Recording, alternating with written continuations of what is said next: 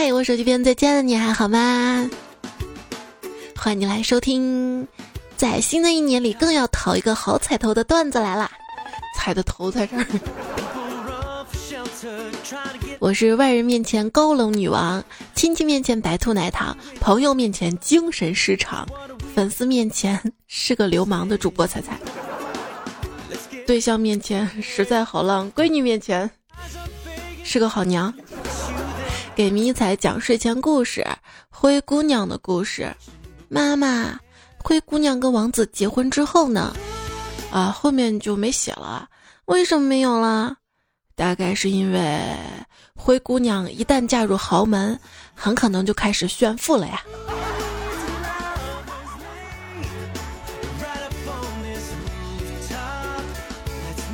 给我爸打电话，他说想孙女儿了，让我喊迷你彩过来接电话。我闺女直接说了一句：“我不要跟老爷讲话，他就不会聊天，只会问我作业写完了没有这种伤感情的话呀。”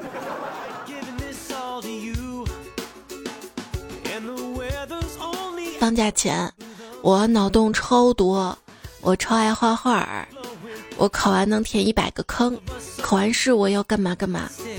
放假后。我最爱睡觉，所以说奉劝大家每次回家不要带太多的衣服，不要幻想回去穿什么要怎么搭配，因为等你回到家之后，穿的永远就那么几件，很可能都是睡衣。带回去那些好看的衣服，可能一次都穿不到。像我以前每次回家之前，箱子都塞得满满的，回到家整个假期穿的都是睡衣。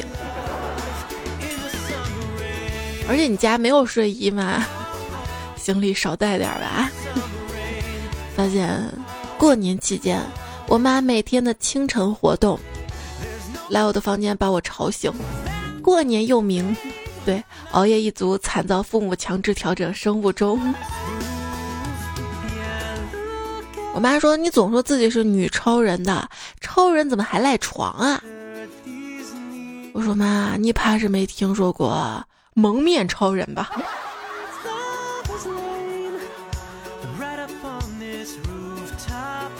还说呢，今天要出门，有朋友提醒我，仔仔呀，你记得一定要把口罩戴好啊！我心想，这是因为有病毒吗？让我注意健康吗？他告诉我，你长得丑，要把脸蒙住。春节假期暴露出孩子跟爸妈巨大的三观分歧。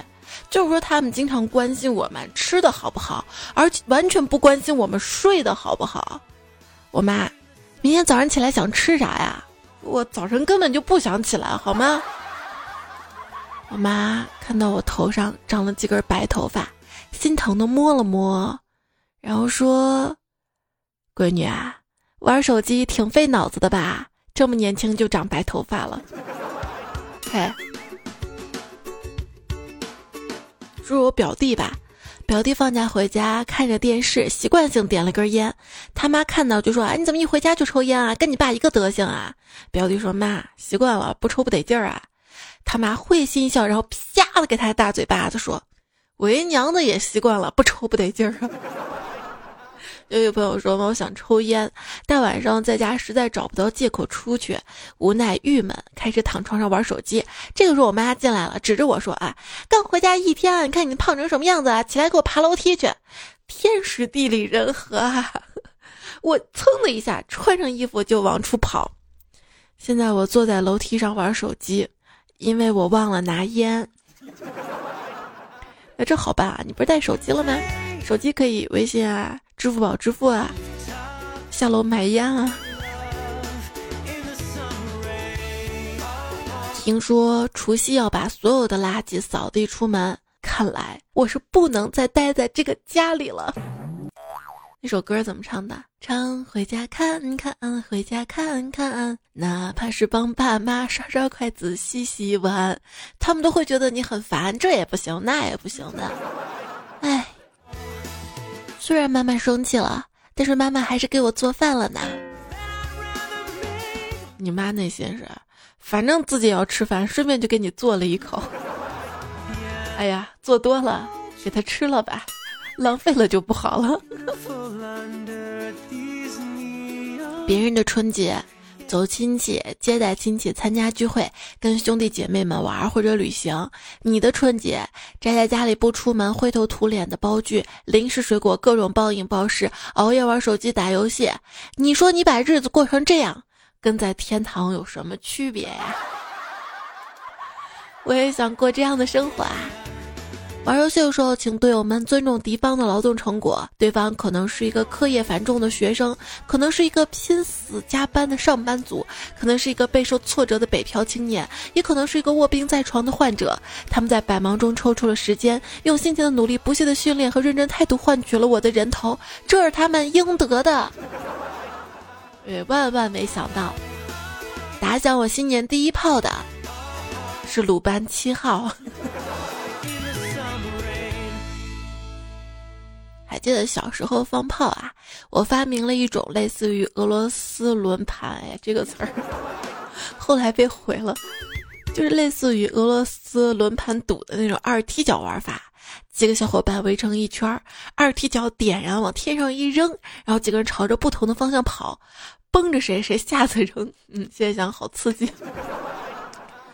现在的小女孩啊，我跟你说，越来越凶了。比如说我妹，那是文文静静的；到了我表妹，顶多就是活泼好动；到了我小侄女那儿，那就厉害了，被她打的内出血；到了小外甥女，那更了不得了，才五个月就把我抓破相了，太凶残了。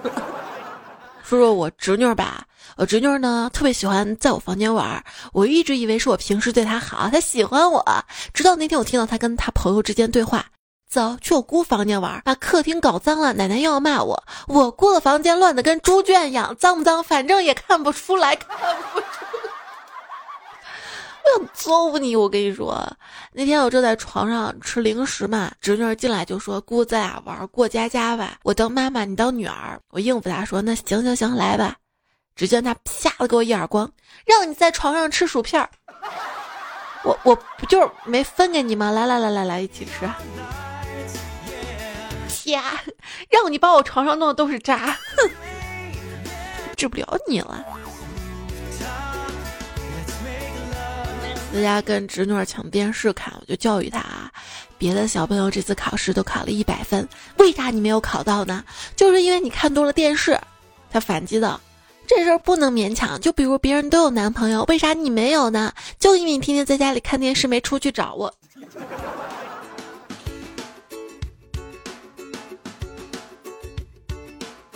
于是我把珍藏多年的偷看电视技巧无私的传给了他，然而他出师第一天就被抓了，一身祖传的绝学，没想到他家客厅有监控，被他妈看到了。过年你们家熊孩子会来你家做客吧？教大家一个对付外来熊孩子的办法。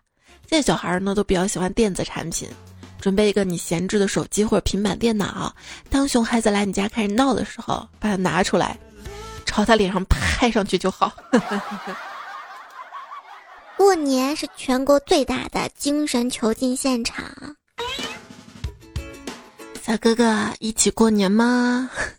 那你抱着我过，贼过分是不是？这个徒儿听话。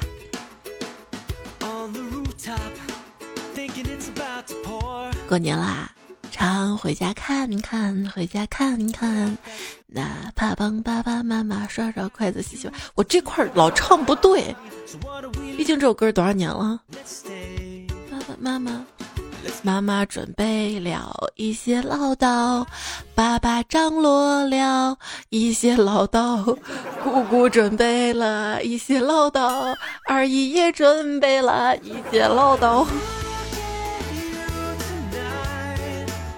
每过年啊，亲戚见面寒暄最多的一句话就是：“年前，你什么时候回来的呀？年后什么时候走啊？”其实人家只是随口问问，不是真心想知道。你呢，也就不用太认真的回答，所以你就可以随口的回：“前两天回来的啊，过两天就走，省事儿，知道吧？”当代年轻人反感亲戚的原因。来往不多，管的挺多，能力不大，口气挺大，境界不高，眼界挺高，根本不熟，装的还挺熟的啊！在职场里面，游刃有余的情商，过年回到家，面对亲戚，嘴都没法开张。只要你脾气足够好，你就会发现有些人不是得寸进尺，而是得寸进十公里。不是说做人要宽容吗？著名的宽容四大定律都被亲戚给用了。人都死了，来都来了，大过年的孩子还小，我觉得这四个可以连起来。大过年嘛，不就是个瞎闹的熊孩子嘛，死就死了，大家别扫兴啊！来都来了，都不容易，来来来来来，接着喝啊，接着喝。一个现象，你也喜欢对你的人生指指点点的亲戚，其实自己混的都不咋地，反而那些过得好的人非常低调，对你都是支持跟鼓励呢。是不是也可以这样想啊？就是混的不咋地的亲戚对你指指点点，告诉你他们失败的缘由，让你不要步他们的后尘。那些过得好的人非常低调，害怕给你传授了经验，让你赶超他们。就像是就像是电视那个早间新闻主播，通常会向你问早安，接着告诉你哪儿哪儿哪儿哪儿哪儿都不安啊。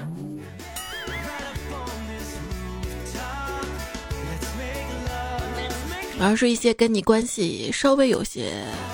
距离的亲戚会夸你呢，比如说我的表嫂，那天一起吃饭，表嫂就一直夸我长得好看，我礼貌性的回了一句谢谢，她居然说不用谢，这是你自己长的，我就 谢谢谢谢谢谢，还是想谢。我跟你说，饭桌上啊要特别学会说话，我侄子就被揍了，咋揍的呢？就是他爸他妈问他，你说是爷爷好还是外公好啊？我侄子说。是骡子是马，拉出来溜溜就知道了，然后就被揍了。后来我琢磨啊，你说是这孩子情商低吗？父母好像情商低吧？如果你情商高的话，就不能在那么多人面前问孩子这么为难的问题啊，比如爸爸好还是妈妈好啊，爷爷好还是奶奶好啊，对不对？我看有些亲戚是为难我，让我表演才艺。你说我这么大个人了，你让我表演，那那那那好吧，我。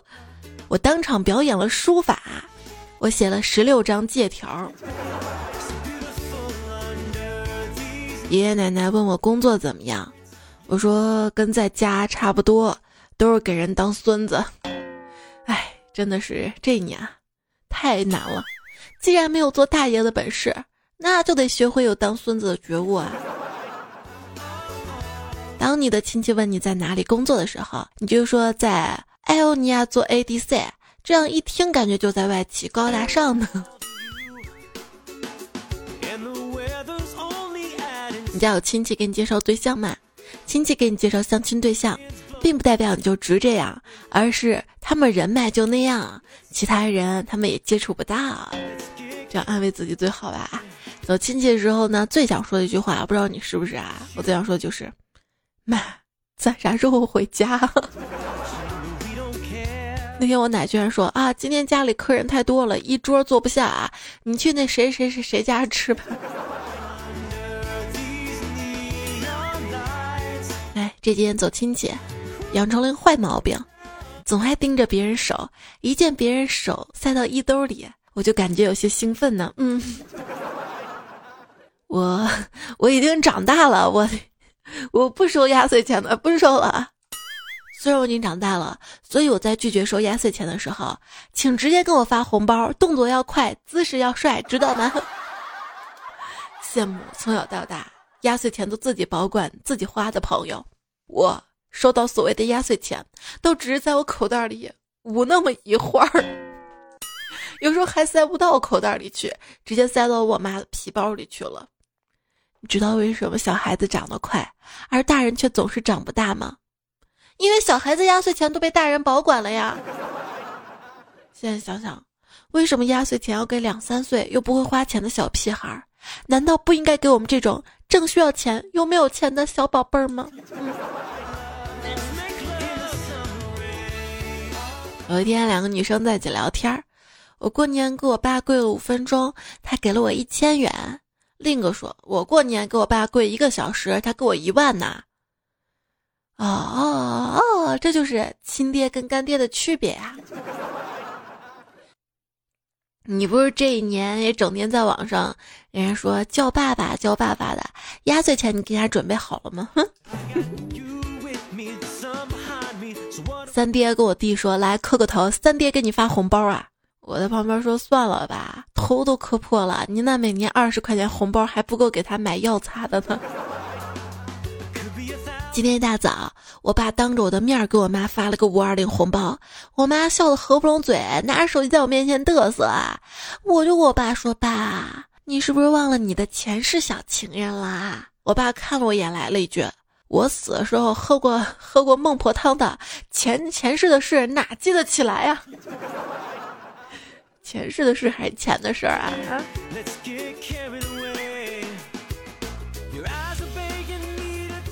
脸说过年的时候坐在沙发上疯狂的抢 QQ 红包，我妈问我你咋一直低头耍手机呢，在干嘛呢？我脱口而出我在抢银行呢。柴柴说，我发现微信红包就像养了一群电子宠物一样，发一个红包巴拉巴拉巴拉，一群人夸的抢光了，特别享受这种投食儿的感觉呢。什么群拉我进去呀？哇哇哇！就我发现现在红包有些不敢收了，不是说。社交礼仪、礼尚往来什么的嘛。群里如果说你把这个群里红包抢太多了，你光抢不发，可能大家就会对你有意见。私聊的话呢，别人给你发个六块六，你可能就得回个八块八，回一个更大数字的，有礼貌嘛，对吧？你知道我是怎么样有这样的觉悟吗？大概前年有一次吧，一个人给我发了个拜年红包，我收了，说一声谢谢你啊，新年快乐。第二天发现他居然把我拉黑了。然后我就加他，我说你为啥把我拉黑啊？他跟我说，因为我没有回红包，不是感觉你给我发红包就为了我给你回个更大的，所以直到去年、今年，谁再给我发拜年红包，我都不敢再不敢收了，收都不敢收了，我怕万一你给我发个六百六六，我要回八百八十八。穷酸 A P P 也不要搞什么红包活动了，啥叫红包？红包就是我打开里面有钱，哪怕一分钱也行。哎，我一打开红包看到一个祝你发财，我用你说呢？哼，你是鼠，鱼是我，所以你属于我。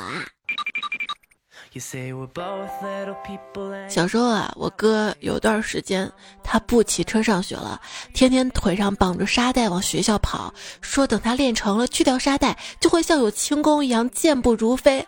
后来被我妈狠狠揍了半死。你跑步去上学，谁骑车带你妹啊啊！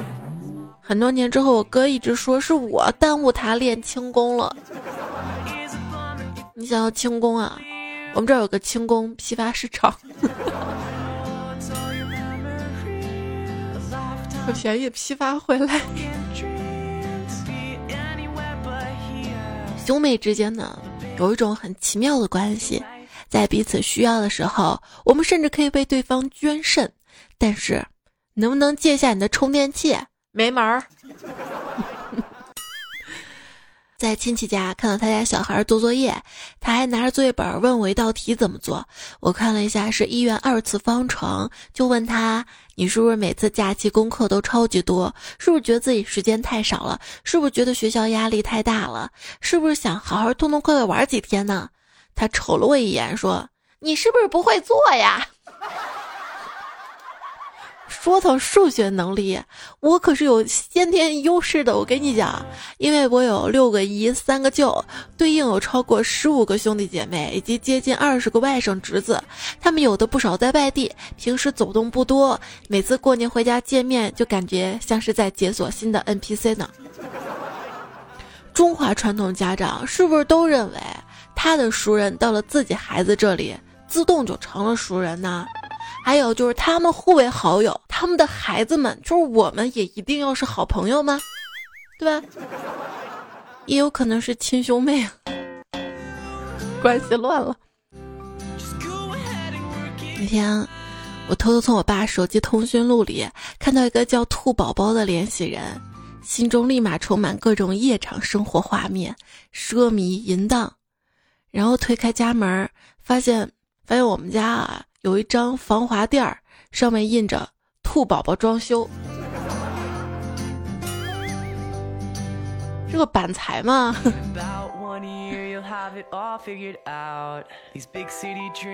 夜风微凉说：“家是温暖的港湾，需要温暖才会回来。平时都在外面浪。”春晚你会看吗？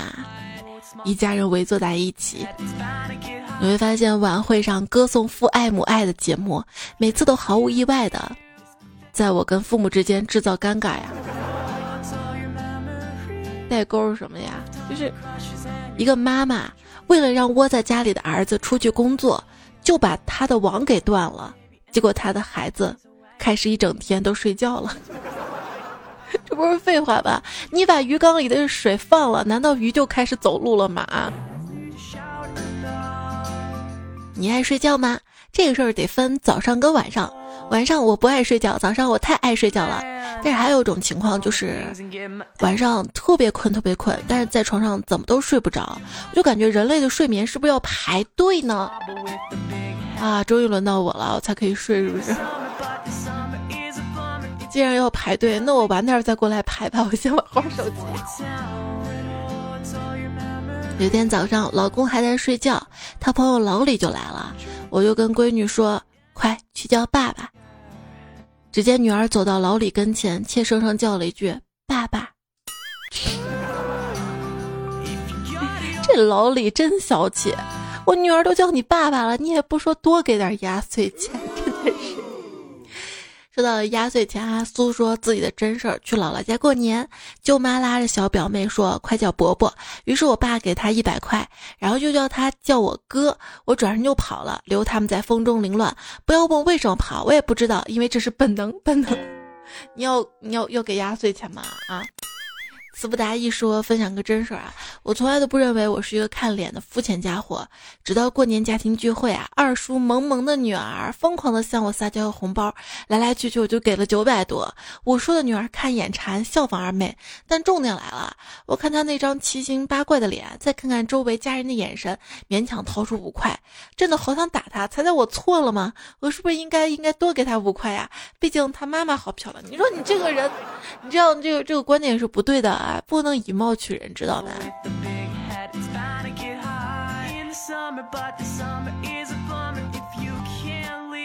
这就是你至今不给我一分钱打赏的原因，也是看脸的嘛？这个主播太惨了。上金亮说：“在新年快乐，跟你说真事儿啊！年前我婶子接我跟堂妹一起回家，到家婶子从包里掏出给堂妹买的 BB 霜，还说。”大闺女，你让买的 BB 霜，妈妈买了俩。堂妹万分感动，说：“妈妈你真好啊。”这个时候，婶子来了一句：“你一瓶儿，我一瓶儿，因为两瓶儿都给你的。”这也挺好的嘛。胡小黑说：“说到想家，大学毕业之前实习，第一次没有回家过年，跟同班的另外两个女孩租了一个小房子，大年三十没饭吃，三个人窝在一个房子里，看着满屏雪花的春晚，边看边哭，真是一段难忘的经历呀！哎，我也想到了，我有一年没有回家的春节，也是大学毕业，就是大四那年实习，想着好好表现，也没有几天假期，就没有回家。其实当时。是有些小兴奋的，因为从小每年春节都是在家里过的嘛。这年突然就很想自己一个人浪一浪，想尝试一下不回家的春节。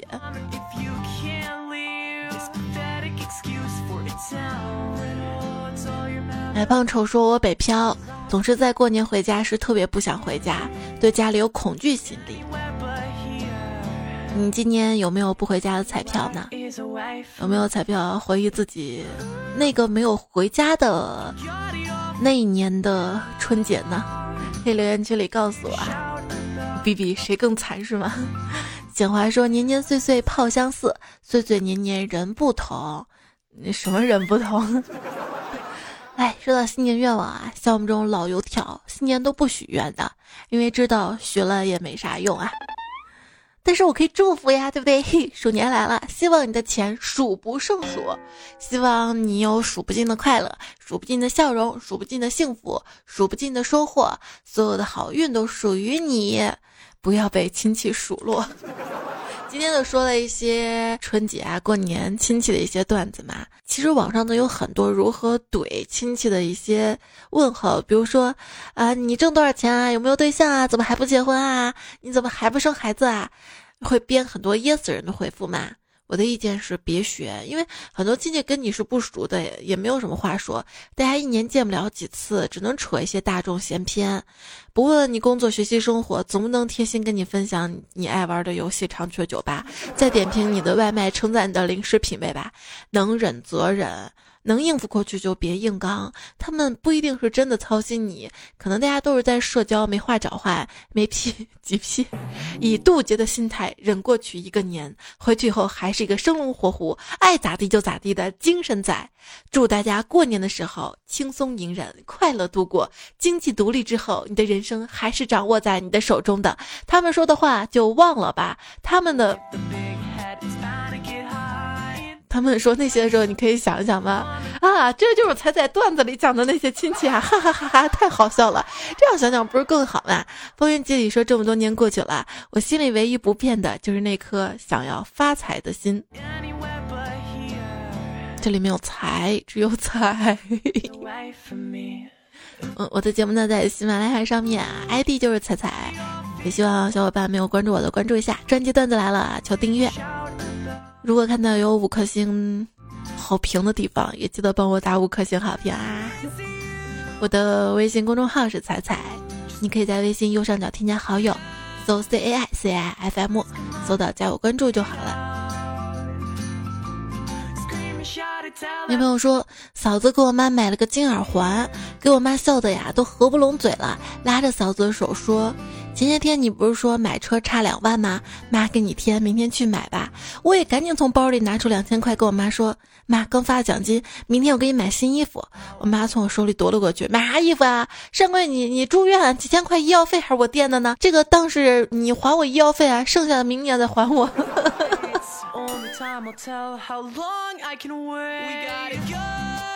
最初梦想说，现在小朋友压岁钱是越来越难骗了，我每年都得找不同的理由才能骗走。今年他死活不肯给我，我只好出了一个一百减六十五的算术题给他算，结果他算不出来啊，我就趁机告诉他，你看给你也没用啊，给你了你都不会算数，拿了钱没法买东西，还是放我这儿，等你熟练算数了我再给你。他现在还在读幼儿园，估计这个理由能用到小学二三年级啊。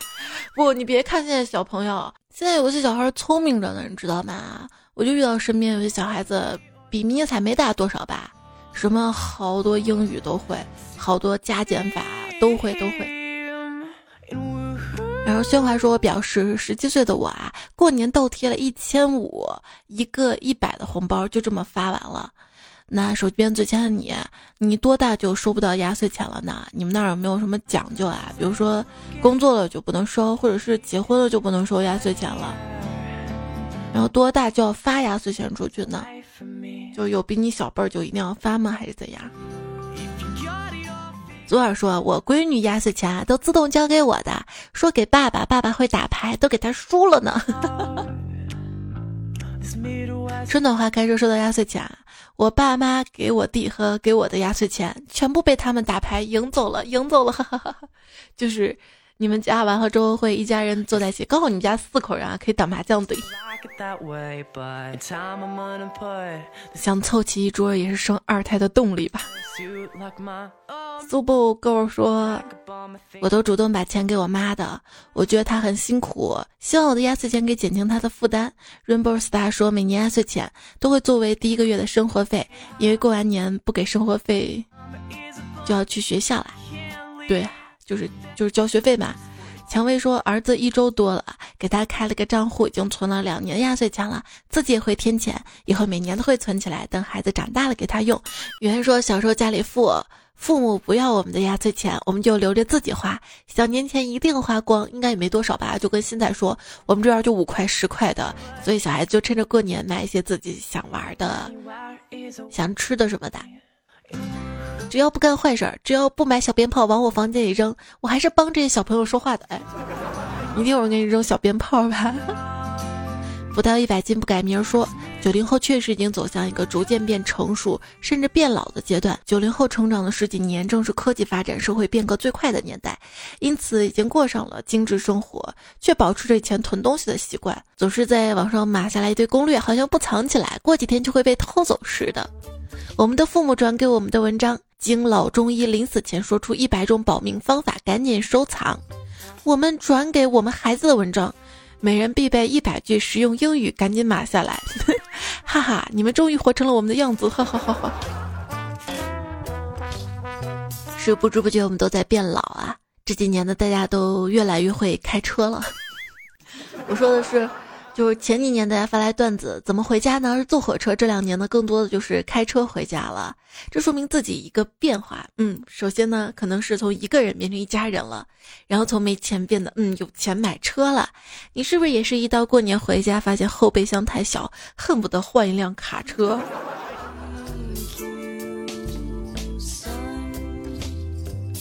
有没有说，昨天回家我看见哥扶着腰一瘸一拐。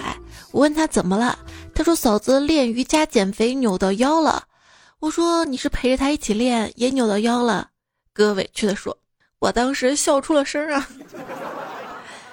这简单难事，他说别人都是胖着玩儿，我是胖着玩儿，多么痛的领悟啊！石小六说空有减肥心，却败在了长了一个贪吃的胃。梁仔说，彩彩。你说别人咋这么害怕过年呢？我也害怕，不过别人是怕胖，我是没钱哈。我们又怕胖又没钱，好吗？一夜行设计师说，前两天上班路上被车撞了，跟家里人说了，家里人说我太胖了，反应慢。我发现怎么啥事儿都能跟胖联系到一块儿呢？吃煎饼凯叔叔说，我教你一招，想瘦就买一个商场用的穿衣镜，你也会瘦的。你会以为我家没有吗？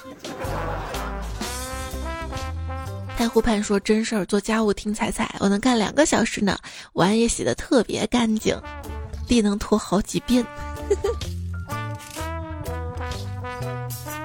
武又说，支付宝有五福，喜马拉雅有七彩，美丽彩、善良彩、优雅彩、脱俗彩、纯洁彩、开朗彩和敬业彩。我今天看一个段子，说什么是气质女孩呢？胸小话少，表情屌。我觉得我离气质女孩就差话少了。以后节目短点儿。好啦，这节目呢就跟大家分享到这儿。我要做一个气质女孩，我们下期再会啊！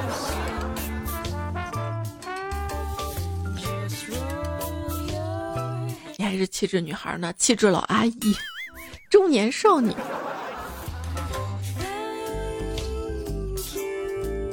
单看胸的话，像个小朋友。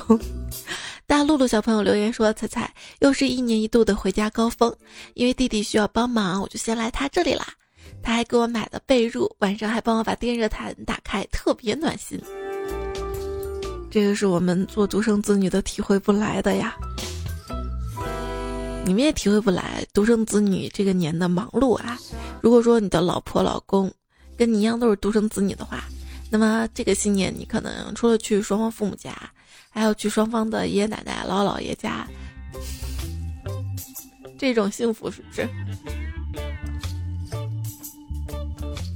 黑黎明的向往说：有钱没钱回家过年，可是大家庭五代同堂，没钱回家，压岁钱都发不起，成年人的崩溃是无声的。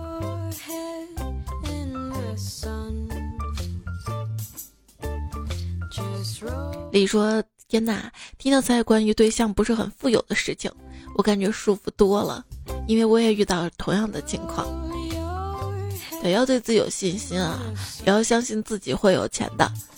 那你既然认为自己会有钱，那将来你们的日子也是越来越好的。属兔子猫说：“只要不是没节制的胡花乱花，我觉得都 OK。不过可能每个人对胡花乱花的定义也不一样。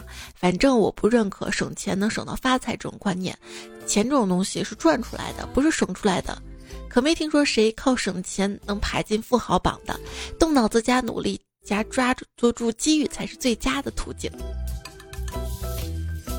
对，就是那种一味的省钱啊。”吃糠咽菜那种，那么你的生活整个是向下看的，那么你难免就会变得自私、狭隘、戾气，心情都会变得委委屈屈、巴巴、委委委屈巴巴。对，人呢，活着还是稍微要向上看啊。你会发现很多东西虽然现在买不起，但是只要自己努力，总会有拥有那一天。那么你会发现整个人是充满希望的。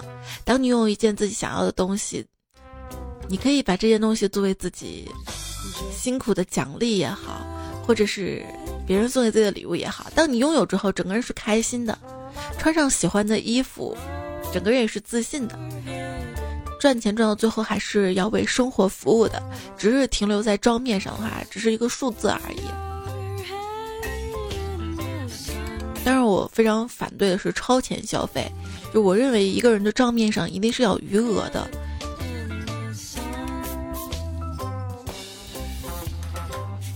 也不能太虚荣啊。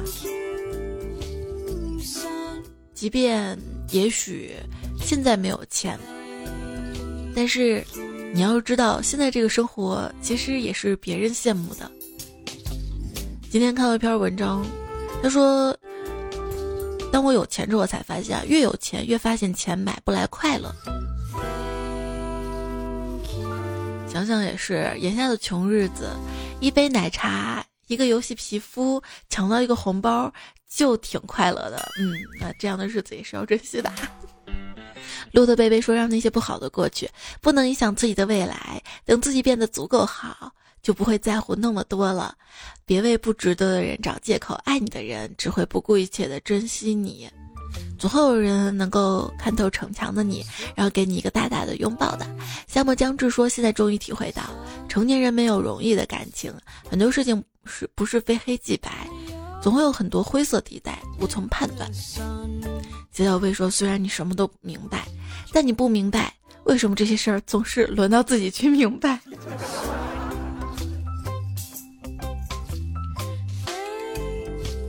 碧瑞家人说：“遇到很多事儿，慢慢懂得，哪有什么感同身受，只有冷暖自知；哪有什么将心比心，只有冷漠寒心。”真的累了。肩上的责任丢不掉，心中的苦楚无处诉，强忍的泪水不敢流，沉默着，伪装着，承受着，只能自己给自己安慰。其实生活是一壶琐碎，盛尽欢喜，道出忧伤。为人哪能事事如意，样样顺心？做事哪能件件圆满，样样无憾？别再为难自己了。人生短短的几十年，亲也好，混也罢，都是瞬间。给自己一份乐观，给自己一份平和，不指责，不抱怨，不苛求，不奢望，不计较，不比较，走好自己的路，做好自己分内的事儿，爱好自己想爱的人啊！好了，这过年鸡汤我们就干了哈。小芳说，第一次留言，因为听到你说父母的时候，特别特别有感触。我也不是挑拨大家跟父母之间关系，只是父母都感觉自己是爱孩子的，或许他们可能永远都不知道他们的爱能有多自私，他们所谓的爱能给孩子带来多大的伤害。当然不是所有父母都这样啊。最后希望彩彩你是最漂亮的，就算长得不漂亮，但是心里美啊。我们分享我今天看到的丁小云一段话，他说，很多父母嘴上说希望孩子有出息。但是潜意识里呢，是因为想控制孩子，表现出的行为反而是朝着想让孩子没有出息的方向使劲儿。例如打着督促孩子好好学习的旗号，不断的抨击孩子、贬损孩子，把孩子搞得低自尊、蔫儿吧唧、窝窝囊囊，干什么都不起劲儿，上不了台面。这样的孩子可能会在大人那儿得到这样的肯定：这孩子可听话了。一个孩子想要成长，真的不容易。首先，他在父母那里会得到巨大的阻力。很多父母这样做可能完全是无意识的，因为他们也在承受着各种焦虑。这种焦虑呢，是会传达的。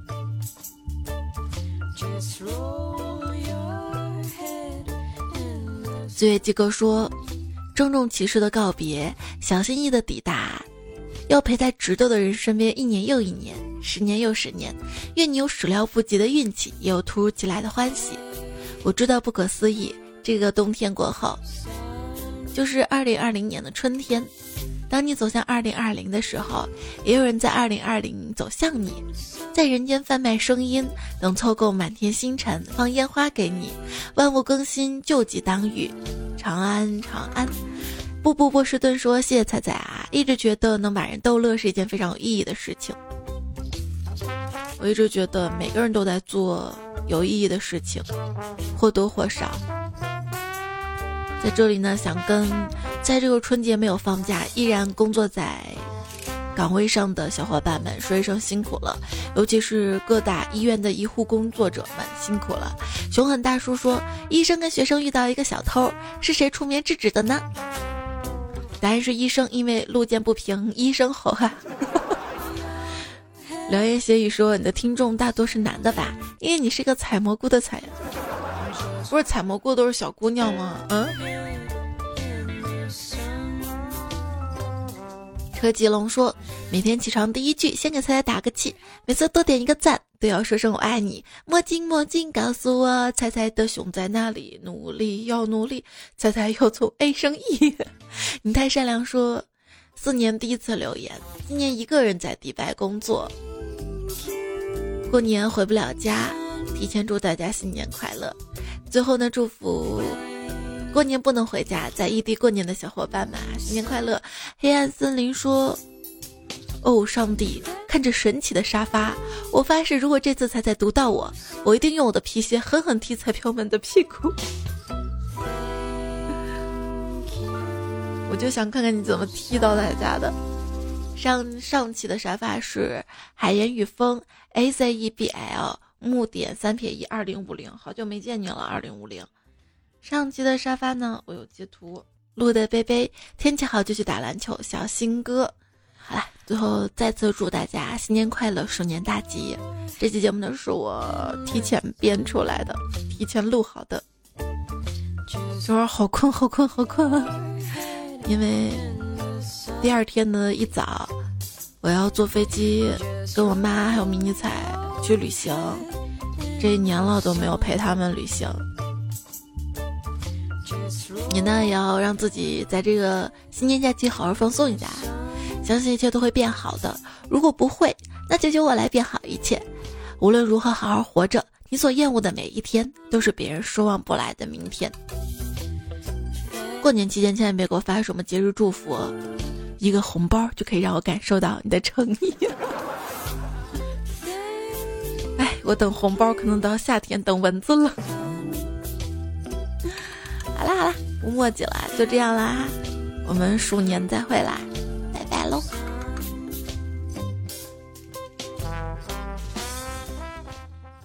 打电话告诉桃花，他可以多来点儿了。